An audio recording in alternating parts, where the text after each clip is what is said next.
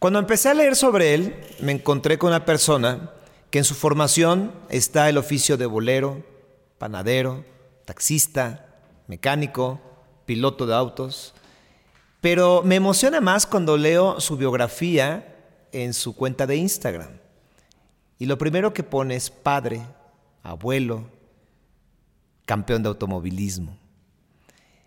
Yo quiero presentarlo y dicen los, los maestros del periodismo que uno nunca tiene que ser fan, pero en este momento creo que, que México está así.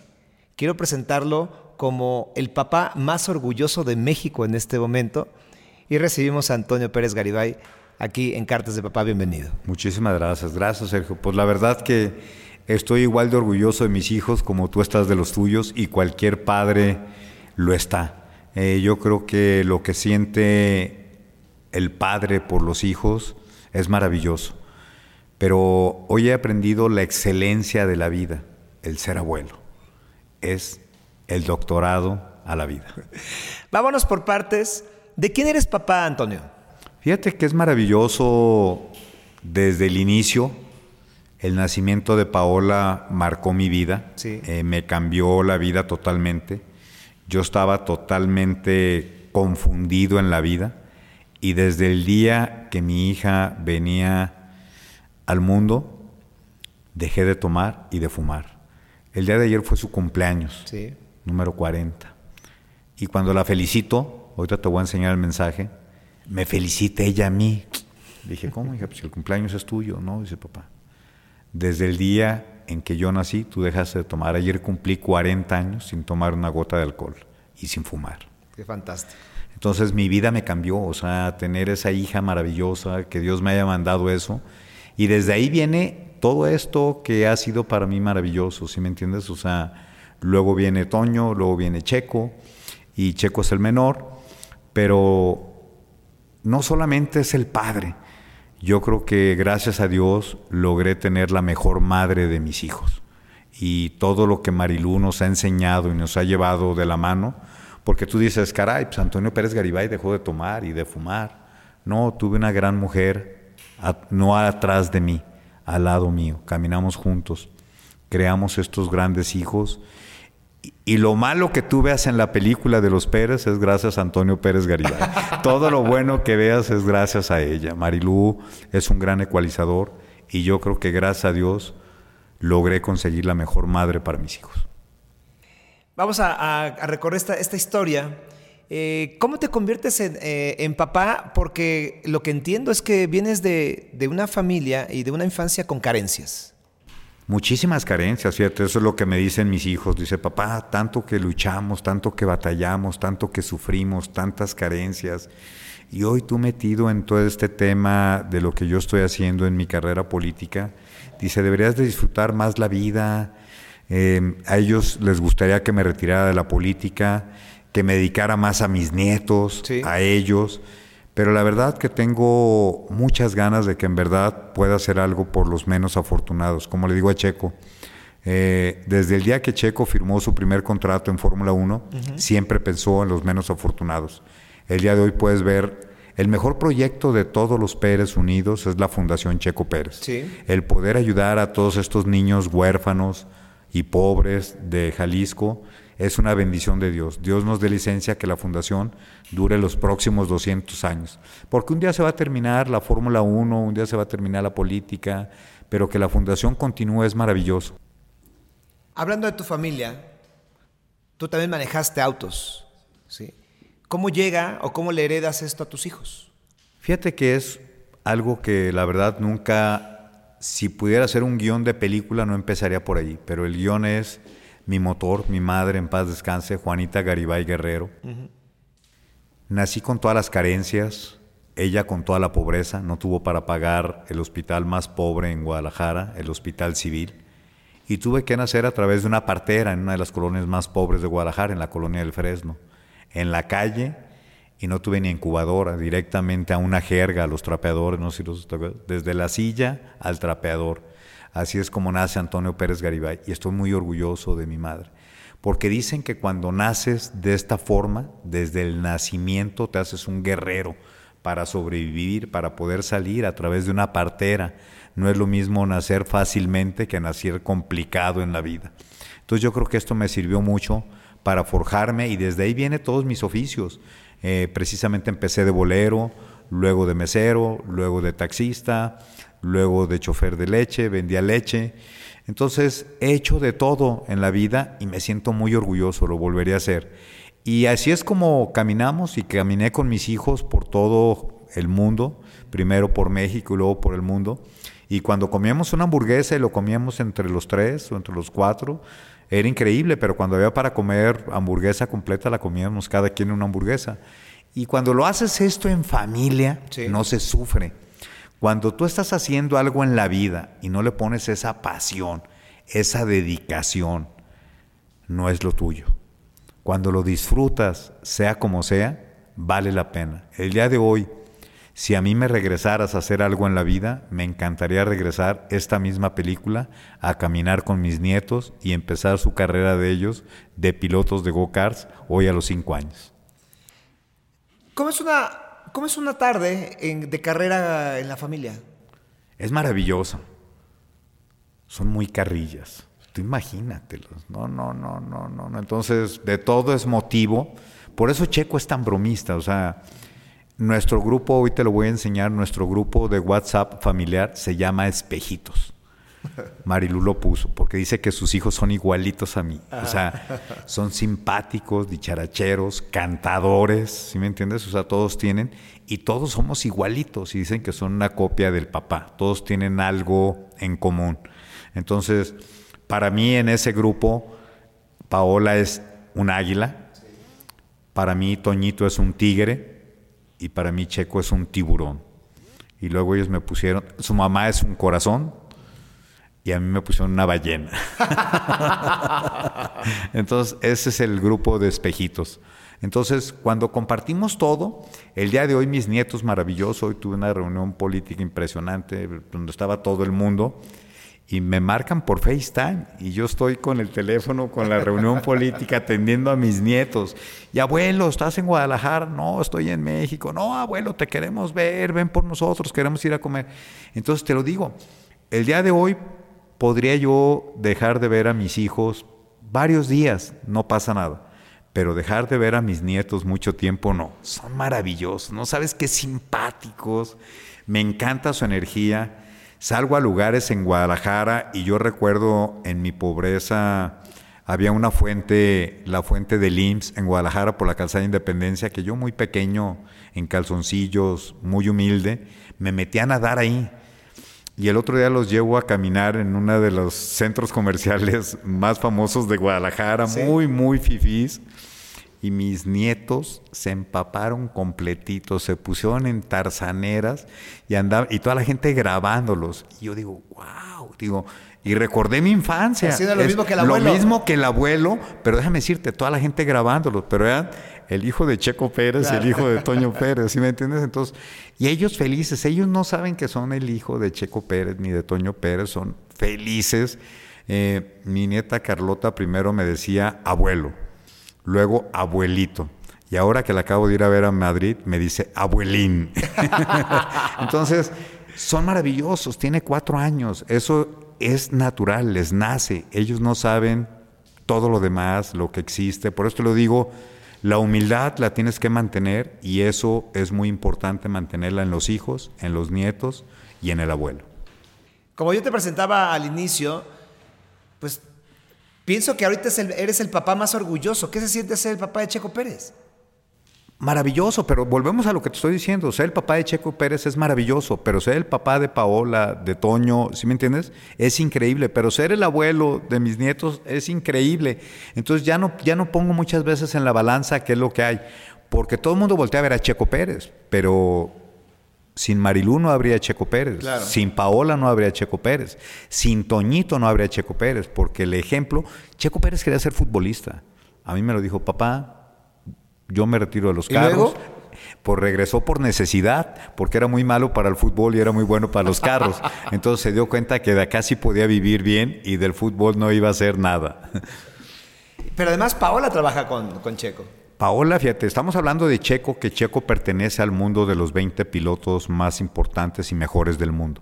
Paola pertenece a la única mujer en el planeta en los 70 años de la Fórmula 1, representante de un piloto de Fórmula 1. Rompió el techo de cristal, algo que las mujeres no podían existir. Nada más machista que la Fórmula 1, los ingenieros, el mundo, las finanzas, el dinero. Y hoy una mexicana es la representante de un piloto de Fórmula 1 y también representante de un piloto de NASCAR y lleva hoy el mundo de las finanzas y el mundo de la Fórmula 1 por todo el mundo. Mexicana, jalisciense, su nombre, Paula Pérez. Eso, además se te iluminan los ojos, ¿eh? No, pues es que tú imagínatela. Cuando, cuando viajamos juntos, en una ocasión un presidente de México nos recibió y venimos a Los Pinos, venimos de Guadalajara, tuvimos la reunión con el presidente de México, regresamos y perdemos el vuelo. Y al estar entrecambiando vuelos para Guadalajara, ahí en el aeropuerto internacional de aquí de la Ciudad de México, Toño y Checo hacen llorar a Paola, ¿no? O sea, porque Paola cometió el error de que el horario, perdimos el vuelo. Sí. Entonces la están haciendo llorar y delante de toda la gente, yo imagínate que los agarro y los agarro a golpes a Toño y a Checo, a patadas en el aeropuerto, a la gente grabándonos, decían, vean al papá loco de Checo. Pues hicieron llorar a mi hija, ¿sí me entiendes? Entonces yo le decía, ¿cómo? Pues si ella estaba cambiando los vuelos y la estaban atacando. Entonces, como ellos dicen, no, entre nosotros nos podemos pelear, nos podemos desbaratar, pero jamás nos haremos daño. Entonces yo los respeto, no sabes, la relación es maravillosa en todos, los viajes son increíbles, los viajes entre nosotros son viajes, la verdad, que soportar. Admiro muchísimo a mis nueras, porque entrar a este grupo, a esta familia es de terror, para que me entiendas, de locos, y lo aguantan, lo soportan, o sea, entonces nos llevamos increíble, es maravilloso, nos decimos todo, nos decimos todo lo que tenemos que decir, cantamos, bailamos, brincamos, hay momentos en que hacemos bonchi juntos, o sea, cosas, eh, paracaidismo, nos sentamos todos juntos, o sea, todo lo hacemos todos, todos, o sea, eh, hay algo donde tú puedes detectar a los Pérez rápidamente que sí son mis hijos, en que todo es, oye, pero fíjate que el vaso no tiene agua, ¿cuánto apuestas a que sí es agua? O sea, oye, que el vaso no tiene café, ¿cuánto apuestas a que sí es café? Para todo es apuestas. O sea, no, nunca nos pagamos, pero siempre estamos apostando. Antonio también es piloto, o fue piloto. Así es. ¿Sí? Eh, ¿Qué lugar ocupa en tu corazón, Antonio? Fíjate que es maravilloso porque Antonio es el que abrió todo el parteaguas. Lo que te digo, sin Toño no habría Checo. Sí. Lo que Checo aprendió de Toñito es lo que lo lleva a esto. O sea, el maestro que abrió el camino para los Pérez rumbo a la Fórmula 1 fue Toño. El primero que probó un Fórmula 1 fue Toño. Cuando Toño tenía 16 años, probó el Lotus de Senna en Inglaterra. En ese tiempo Checo tenía 12 años. O sea, Toño ha abierto todo el escenario para que Checo llegara a donde está. Sin Toño no hubiéramos logrado tener Checo Pérez.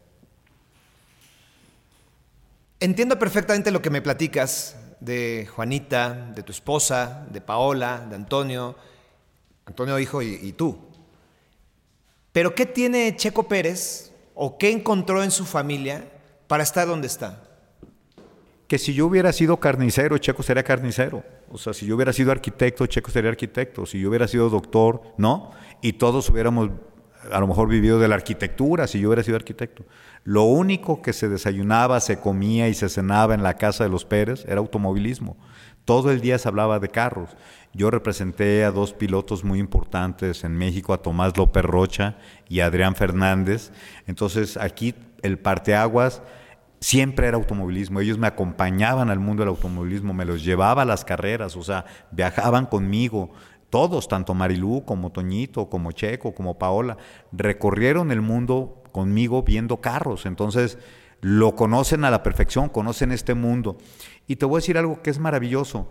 Estoy segura que la mejor representante por muchos años de todos los pilotos mexicanos, latinoamericanos y de muchas partes del mundo será Paola, porque ella ha formado una gran empresa, vive ella en Europa, ha montado una empresa impresionante, donde no, solo hoy representa pilotos de Fórmula 1, ya representa deportistas, artistas, está involucrado en el mundo del espectáculo, o sea, me tiene sorprendida de todo lo que está haciendo día a día.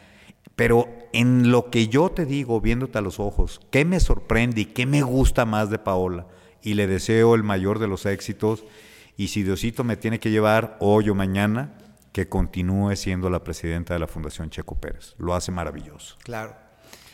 Hace rato antes de empezar la entrevista platicábamos de, del, pues a final de cuentas de que tu hijo, Antonio, tu hijo Checo, al subirse a un auto, se juega en la vida.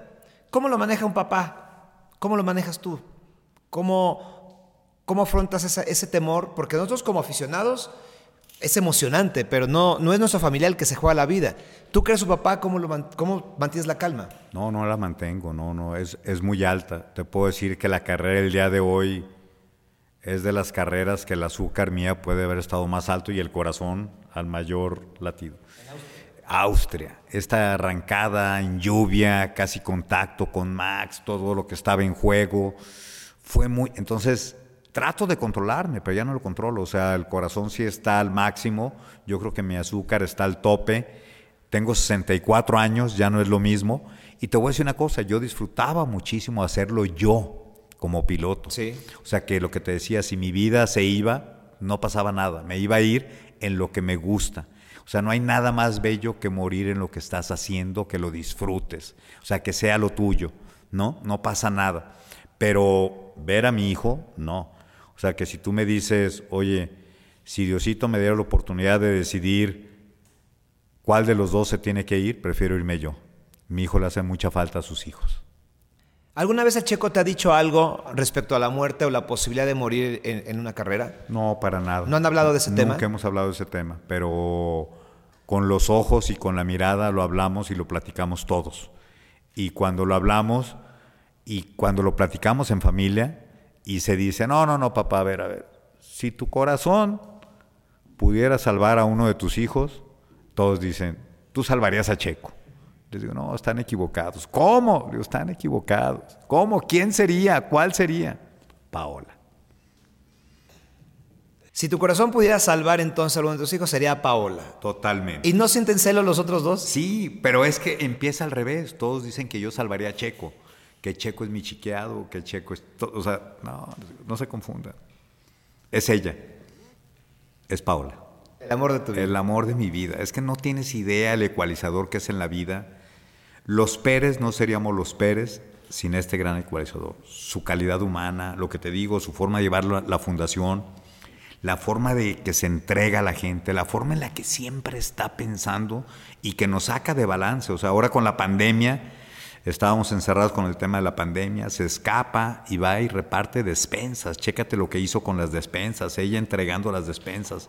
En Navidad, Paola desaparece en Guadalajara y resulta que anda repartiendo alimentos para la gente más necesitada en la calle. Ella, personalmente, o sea, no, no, no, no manda ella. Y la gente no sabe ni quién es. Y eso le encanta. O sea, cuando les lleva galletas, pasteles, pollo, a toda esta gente humilde que vive en la calle. En la fundación, vela como la quieren, ve cómo la tratan, ve los niños, el amor que le tienen. Es una madre más se le escapó un niño. La fundación ayuda a los niños huérfanos y pobres en Jalisco hasta los 18 años. Se le escapó un niño de la fundación que ya había cumplido 18 años, ya era mayor. Su nombre Juan Carlos. Y cuando se le escapa de la fundación, lo atropellan. Y el niño tiene problemas de fracturas y todo. Paola inmediatamente, sin pensar nada, no alcanzaba ella, dice, llévenlo a tal hospital, el hospital más caro de Guadalajara lo llevan a Juan Carlos, lo atienden, lo, total lo reviven y lo regresan a Juan Carlos a la vida. Fíjate qué maravilloso y qué bonito. Por eso te digo que la gente es buena en el mundo, sobre todo en México. Somos muy unidos, ocupa un buen líder. Pues total, la cuenta de Juan Carlos era enorme. enorme. ¿Y qué crees? El dueño del hospital San Javier, creo que se apellida León Quintero, no, recuerdo su nombre, cita a Paola en el hospital y le dice, oye Paola, me enteré de esto, ta, ta, ta, y te quiero decir algo, de todo lo del hospital, todo, todo total, no te vamos a cobrar nada. Juan Carlos ya está listo, te lo puedes llevar nuevamente, pero solamente te pedimos una gorra firmada por tu hermano. Entonces Paola dice, cuente con ella, doctor, y el doctor le regala todo. Entonces, para que veas cómo hay buenos líderes. Antonio, viajando en el tiempo hacia atrás, ¿tuviste una infancia difícil? Muy difícil, muy difícil. La recuerdo a la perfección, muy difícil. Nada ha sido fácil para mí en la vida. Hasta el día de hoy la sigo teniendo difícil. ¿Tu, tu relación con tu padre entiendo que no existió en un inicio? No, no existió, fíjate, esa, esa fue una tristeza. Si hay algunos vacíos o marcas en tu servidor, creo que podría ser esa, no tener una fotografía con mi padre. ¿Por qué? No se dio. Lo conocí ya grande yo, no estuvo al pendiente de mí. No sé si él no quiso, por X o por mangas. Yo ya lo conocí, nací en 1959, lo conocí en 1970 y solamente convivimos un año juntos. Después él fallece y no tengo ni una fotografía de él. Me hubiera encantado tener una fotografía de él y tu servidor. Cuando veo así fotografías de todos los padres con sus hijos, sí me hubiera gustado tener una. Eh, mucha gente el día de hoy me platica y conocieron a mi padre y todo, pues sí, es muy bonito y me han mandado muchas fotografías de él y todo, pero yo en lo personal no tengo una con él. ¿Cómo sanas esa, esa herida del papá ausente eh, con el tiempo? Porque uno pudo haber cometido los mismos errores y sin embargo te veo cercano a tus hijos. ¿Cómo sanaste esa herida propia para no repetirlo con tus hijos? No, por lo mismo, porque fue tanto mi sufrimiento, tanto es mi carencia que no quiero que pasen por lo mismo. Entonces, el día de hoy yo les digo a mis hijos, oigan, tengan mucho cuidado de no tropezar con las piedras que ha tropezado su padre. Y me dicen, no, papá, el que debes de tener cuidado eres tú, porque el que va a tropezar primero eres tú. Estamos siguiendo tus pasos. Entonces trato de llevarlos de la mejor forma posible. Mi filosofía me ha funcionado, tratar de ser el mejor padre posible, no Dios, ¿eh? que no se confunda, el mejor padre posible que tú puedas de tus hijos de 0 a 10 años. Se los digo que ellos hagan lo mismo. Tratar de ser el mejor maestro de tus hijos posible de los 10 a los 20 años. Y de los 20 a los 100 años tratar de ser el mejor amigo de tus hijos posible. Y funciona esa fórmula. Trata de llevar a tus hijos a un buen puerto hasta los 20 años. Después de los 20 años ya no hay nada más que enseñarles a los hijos. Ahora comprendo, bajo esta filosofía, ahora comprendo por qué estás como pavo real como abuelo. Claro, no, no, no. Y mi relación con ellos es maravillosa. Es que déjame decirte, cuando Toño, Checo y Paola todo el tiempo están, ahora estuvieron ellos tres juntos solos y me escriben, papá, estamos aquí juntos, estamos en Europa y estamos comiendo y estamos llegando a una conclusión los tres. Le dije, ah, caray, ¿y cuál es la conclusión? Que eres el mejor abuelo del planeta. no me dicen el mejor papá, ¿eh? el mejor abuelo del planeta. Y la verdad es que mi pasión por mis nietos es maravillosa. Me han regresado la vida, es un motor divino. O sea, camino, hablo. O sea, si escucharas todas las groserías que me dicen, no las puedo decir en televisión, pero, pero son maravillosas. O sea, mi nieto que habla el día de hoy, Santiago, me dice unas groserías impresionantes y las disfruto. Pero luego los mayores me las quieren decir. Le dije, no, no, no, no, espérame. No se equivoquen. No, no, no se confundan. El único que puede decir es Santiago. ¿eh? Entonces imagínate las groserías. ¿Tienes sentido entre los nietos. Sí. Es que los abuelos sí. Los abuelos son muy sinceros y dicen, sí, esto es mi consentido. Sí, sí, Antonella. Antonella. Ah, una niña también. Antonella. Ah, entonces eres de niñas, más Antonella. Antonella es que cuando la conozcas, mira, ahorita que venía entrando y que pasé aquí al maquillaje, dije, no, la más feliz aquí sería ella. Eh, voy eh, a lugares y me dice, abuelo, me encarga ese neceser. Ya se lo fuimos a comprar en negro, me acompañó todo mi equipo a comprar exactamente. Ya no quiere chiquitos, el profesional. Sí. Con todas las pinturas, con uñas falsas, con gel, no sé qué tantos nombres. O sea, digo, caray, tiene seis años. Imagínate, digo, ¿en qué va a terminar? Entonces les digo a mis hijos, oye, porque luego vi unos sillones pequeños para poner como un mini, mini salón de belleza de niña chiquita. Entonces les digo, ¿les puedo comprar una Antonella? No, no, no, papá, cómpraselos y pónselos en tu casa.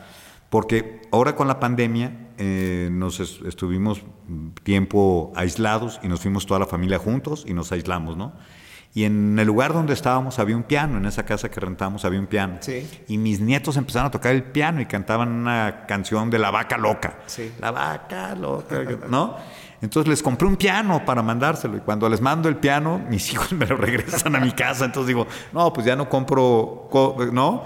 Entonces les digo, oye, Antonella me está pidiendo, no, dice, el neceser de pintura sí se lo puedes comprar, ¿no? Pero el salón de belleza, sí ponlo en tu casa. ¿Te, ponen un alto tus, tus hijos respecto a que seas consentidor? No, no, es, es, que volvemos a lo mismo. Cuando salgo con mis nietos, piden comprar unos futbolitos y ahí van con el futbolito gigante y luego no tienen dónde poner el futbolito. Entonces, total, luego el futbolito termina en mi casa y salimos y compran patines y luego compran patinetas y me encanta, pues, porque ellos son felices, es lo que ellos quieren. Pero ya, o sea hay momentos en que yo ni me acuerdo que ya les había comprado el triciclo y llegan con triciclo repetido. Entonces me dicen, papá, ya no cabemos. Entonces les digo, ahora cada sorpresa, y ellos ya saben que para comprar una sorpresa tienen que regresar un juguete a los niños pobres. Entonces ellos se encargan de sacar un juguete de su casa y llegan con uno nuevo. ¿Quiere decir entonces que fuiste más estricto como papá que como abuelo? No, por mucho, no. Como papá yo creo que sí me sobrepasé. Fuiste duro. Muy duro, muy duro, pero por el bien de ellos, siempre pensando en el bienestar de ellos. Entiende que la profesión que estaban tomando era una profesión que no se podía tomar a juego. Se están jugando la vida desde los seis años. O sea, cuando empiezan a correr go-karts a las velocidades que estaban jugando, ya a esa edad ya se estaban jugando la vida. Tuvieron accidentes que podrían haber sido mortales a los seis años. O sea, no es ahora que están corriendo la Fórmula 1 han corrido. Eh, Checo ha tenido accidentes en categorías inferiores en todas partes del mundo que le pueden haber costado la vida. Toño igual, ¿sí me entiendes? Entonces, y te voy a decir, de los tres, el mejor para correr era Paola. O sea, Paola manejaba mejor que sus dos hermanos. ¿eh? Entonces, para que veas qué maravilloso, lo hacían muy bien, pero siempre les puse una disciplina. ¿Cuándo distanciamos a Paola de los carros? Cuando a Paola le empieza a gustar la fiesta. Entonces le gustaron más la fiesta, las desveladas. Entonces, ¿sabes qué, mi amor? Esto no es para ti. Se quedan tus dos hermanos nomás en los carros. Ya nos platicaste de, los triunfos que te hacen sentir orgulloso de Paola. Ya nos contaste también acerca de, Antonio, que él, él, abre la puerta. Es campeón de NASCAR, es el campeón más joven de NASCAR. Y además abre la puerta también a Checo. Así es. Nosotros podemos tener cualquier cantidad de, de aplausos para Checo, pero ¿Qué sentiste cuando ganó Mónaco? La realización.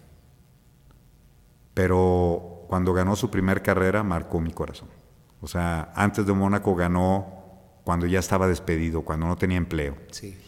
Y eso marcó. Y además partió en último lugar. En último de último lugar. O sea, no existe otro piloto que haya ganado una carrera de tan atrás.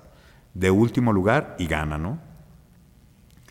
Eso marcó todo, porque imagínate el triunfo, imagínate lo que había llegado, pero también la nostalgia. No tenía trabajo el siguiente día. ¿Crees que ha sido un poco injusta la Fórmula 1 con Checo?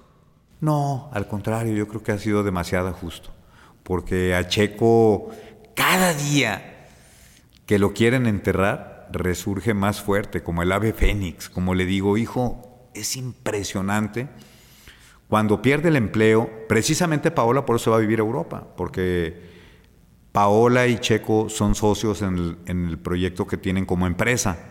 Y cuando Checo pierde el empleo en la Fórmula 1, le dice Paola, oye, me están buscando algunos pilotos, algunas empresas, ¿qué hacemos? Cerramos la empresa y le dice Checo, te regalo la empresa, no quiero saber nada más de la Fórmula 1, la empresa es tuya. Y a los 15 días, Checo tiene chamba otra vez y Paola ya había firmado con otras personas, otros pilotos, otros deportistas. Entonces le dice, no, dice, atiende a tus otros clientes, pero no descuides lo mío. Adelante. Entonces ahora Paola tiene de cliente a su hermano y tiene de cliente a otros pilotos y a otros deportistas y otros artistas y está haciendo grandes cosas en el mundo. Y le digo, mira hija, tú vas a ser más grande y más grande cuando tu hermano ya no corre. Porque Paola, para ella es su hermano todo. No quiere atender a nadie más, sino 24/7 para su hermano. Ha dedicado toda su vida para su hermano. Se cuidan entre sí. Uf, como dicen ellos, entre ellos se podrán hacer daño, pero jamás... ¿eh? jamás se... Eh, se lastimarán. Exacto, se harán daño. Mira, hice una lista, dice, Seguramente el papá de Hugo Sánchez, seguramente el papá de Valenzuela, del Chicharito, de Paula Espinosa, de Paula Longoria, de María del Rosario Espinosa, de Rafa Márquez, y la lista es muy, muy larga. En esta misma lista está tu hijo. O sea, todos los papás de todos los grandes artistas, de, todos los grandes deportistas en su país, seguramente han sentido lo que tú sientes. Alguna vez me preguntaron qué se siente ser papá. Yo quiero preguntarte en este momento, ¿qué se siente? Y que lo trates de expresar para que la gente que te está viendo motive de alguna forma a sus hijos. ¿Qué se siente ser en este momento el papá tal vez del deportista que mayor foco tiene en nuestro país? Un gran compromiso. Yo creo que desde el día uno hasta el día de hoy, te estoy platicando el nacimiento de Paola antes que el de Toño y el de Checo, para mí es una realización como padre. Y todo el daño que yo les hice a mis hijos con mis estilos y mi forma, pues yo ahora los dejo para que ellos ya decidan sobre, sobre sus hijos. Yo a mis nietos los veo cinco minutos y se los dejo, yo me voy, ya es tema de ellos.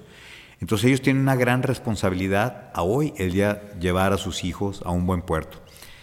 Hace poco estuvimos juntos en Europa, eh, nos reunimos y les hice una pregunta a Checo específicamente y le digo, oye hijo, ¿tú piensas algún día superarme? Me dice, papá, por favor, eso ni se pregunta.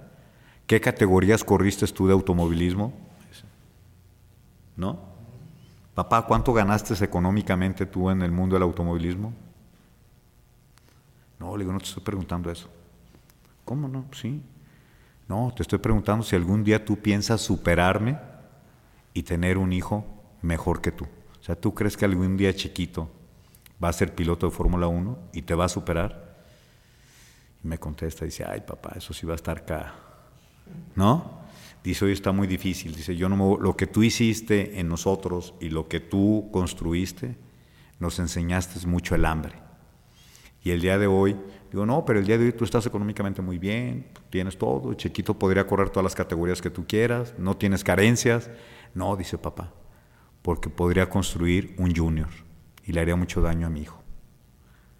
Y el día de hoy yo no voy a andar manejando en las carreteras como manejabas tú a las 3 de la mañana que salimos de Guadalajara para ir a correr una carrera porque no tenemos para pagar. Yo no me voy a quedar a dormir como dormíamos en la calle tú y yo. O sea, recordando todo lo que vivimos. Entonces dice, el tema como está no está para esto. Pero si ellos quieren correr, van a contar con mi apoyo y contarán en todo lo que sea. Pero que yo los lleve como tú lo hiciste, está cabrón. Tan claro como eso. Ah, sí. hemos visto varias veces salir a cuadro cuando, cuando Checo gana. ¿Qué se siente estar en, esa, en ese festejo? Porque te han criticado algunas veces por estar ahí. Otro yo lo veo como papá y digo, es que hay que estar ahí. ¿Tú cómo vives esos festejos? En la vida tienes que estar, esa es la parte más importante. Te van a criticar por estar, te van a criticar por no estar, te van a criticar por haber ido y por no haber ido. Hay un gran amigo mío que lo quiero mucho y tengo algo marcado de él. Me dejó marcado. Federico Arreola. Tuve una reunión con él y le platiqué, oye, ¿cómo ves? Me está invitando Checo al Gran Premio de Mónaco el año pasado. Me dice, Toño, ¿tú puedes ir a cualquier carrera de tu hijo? Por lo mismo. Le digo, es que me critican y me golpean en esto y me dicen en esto. Dice, tú vete a la carrera de Mónaco con tu hijo. Te voy a decir algo porque te vas a arrepentir los días de tu vida. Tu hijo va a ganar Mónaco y si tú no estás ahí, te vas a arrepentir los días de tu vida. Pues la verdad, te voy a ser sincero, por todos esos temores de lo que me estás diciendo, no fui, no fui. No todo ha sido eh, miel sobre hojuelas en la carrera de Checo, ¿no? También ha recibido críticas, ¿no? Por eso yo te preguntaba hace rato si, si no crees que ha sido injusto porque incluso en los documentales de la Fórmula 1, de pronto lo ponen como un tipo difícil para trabajar, pero yo creo que un tipo que hoy día demuestra en el nivel en el que está, solamente corresponde al trabajo. ¿Qué opinas de la crítica que a lo mejor se hace sin, sin saber a fondo sobre tu hijo? Me encanta, te voy a decir por qué. Porque mediáticamente todo es bueno. O sea, el día de hoy se habla de Checo más que de cualquier otro piloto. ¿Sí? ¿Sí me entiendes? Entonces, cuando tú volteas a ver los números, el día de hoy se mide muy fácilmente, antes no se podía. Cuando tú revisas dónde está Checo Pérez, cuando todas las marcas quieren estar con Checo Pérez, las empresas a nivel mundial, ve lo que Paola está firmando, una marca, otra, otra, aparecen, aparecen y están apareciendo. Y lo mejor de Checo Pérez está por venir. Te estoy hablando cuando Checo Pérez ya perdió el empleo. Hoy que te estoy viendo a los ojos, te digo que tenemos Checo Pérez para los próximos 10 años. De todo lo que se ha construido, de todo lo que se ha abierto. Anteriormente ya se había perdido todo. Estaba cerrada la empresa. Checo se despidió de todos sus compañeros, de todo mundo. Se despidió. Cuando vayan a México, búsquenme. Van a tener un amigo en México. Checo no iba a volver a la Fórmula 1. Y estos dos años que lleva Checo en Red Bull son maravillosos porque han sido los mejores de la historia. Los otros 10 años atrás no cuentan. Esto es lo mejor de Checo Pérez. Por eso digo que es injusto. Checo le ha ido mal desde los go-karts. O sea, a Checo lo corrieron de los go-karts en México a los 12 años. Lo que Checo lloró en el Autódromo Hermano Rodríguez el día que lo corrieron en la carrera de IndyCar, se le acabaron las lágrimas. Yo creo que el día que yo muera, Checo no tendrá lágrimas de todo lo que lloró ver a mi hijo así. Y es eso que le hicieron, ese daño que le hicieron a Checo, lo salvaron, porque al siguiente día lo firmó Carlos Slim para mandarlo a correr fuera de México. O sea, si Checo hubiera ganado esa carrera de go-karts en el autódromo hermano, a lo mejor seguiría corriendo go-karts aquí. Claro. Para que veas.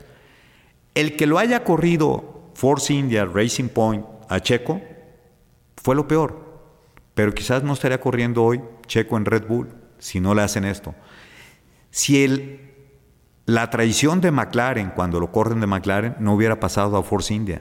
Entonces, Checo ha subsistido a todo eso. Por eso es el Checo que es. En la historia de este país, nunca hemos tenido un piloto de ese nivel. Checo ha ganado más puntos, más carreras, más que todos los pilotos mexicanos que han corrido Fórmula 1 juntos. Entonces, ha marcado un parteaguas.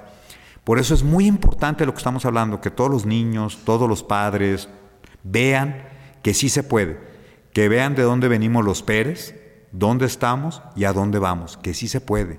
Que si sus hijos quieren ser futbolistas, basquetbolistas, lo hagan juntos, los apoyen, doctores, beisbolistas. Sí se puede en familia. Pero si tú abandonas a tus hijos, es una tristeza.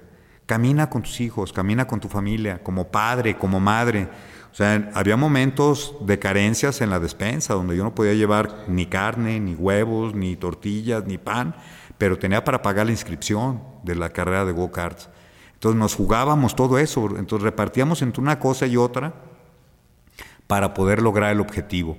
Eh, los Nomex de mis hijos, si tú los ves, los hacía su mamá con tela que comprábamos allá en, tiendas en Guadalajara. No eran profesionales.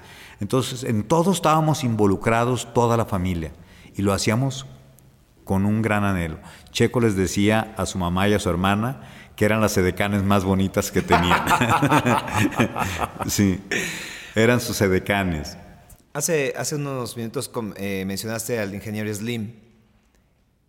Muchos, y tal vez los que menos sabemos de Fórmula 1, pensamos en el Checo Pérez y de inmediato pensamos en Carlos Slim.